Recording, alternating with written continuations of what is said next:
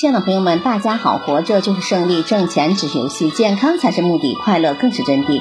欢迎收听水晶姐姐讲故事。今天的故事名字叫《保持自己的本色》。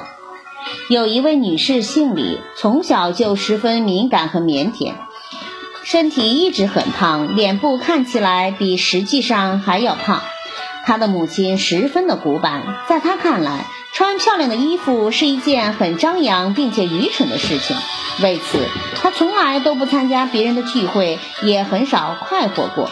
上学的时候，他很少和其他孩子一起到室外活动，甚至不愿意上体育课。他很害羞，觉得自己与其他人不一样，完全不讨人喜欢。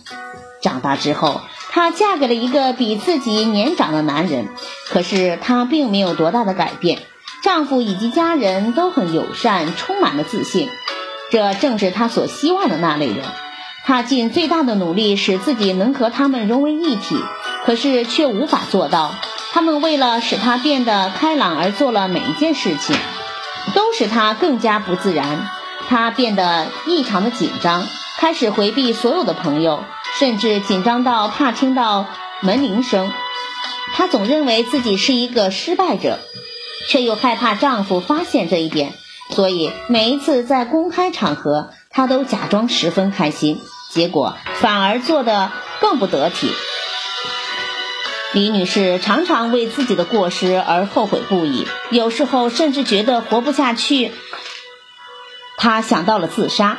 是什么东西改变了这个痛苦女人的生活呢？原来不过是一句随口而出的话。有一天，婆婆谈到自己是怎样教育孩子的时候，说道：“无论如何。”我总是要求他们保持自己的本色，保持自己的本色，就是这一句话启发了李女士。刹那间，李太太突然发现自己之所以如此苦恼，就是因为一直试图让自己生活在别人的目光和影响下。她说：“一夜之间，似乎我的人生整个都改变了。我开始思考如何保持自己的本色。”试着总结自己的个性，我发掘自己的优点，并开始研究色彩和服饰方面的问题，按照适合自己特点的方式穿衣服。我主动的去交朋友，还参加了一个社团组织，一个很小的社团。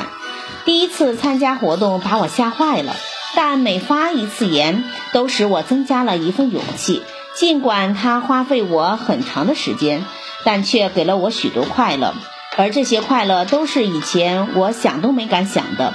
后来，当我在教育自己孩子的时候，我经常将自己从这些痛苦中学到的经验告诉他，让他们牢记，无论如何都要保持本色。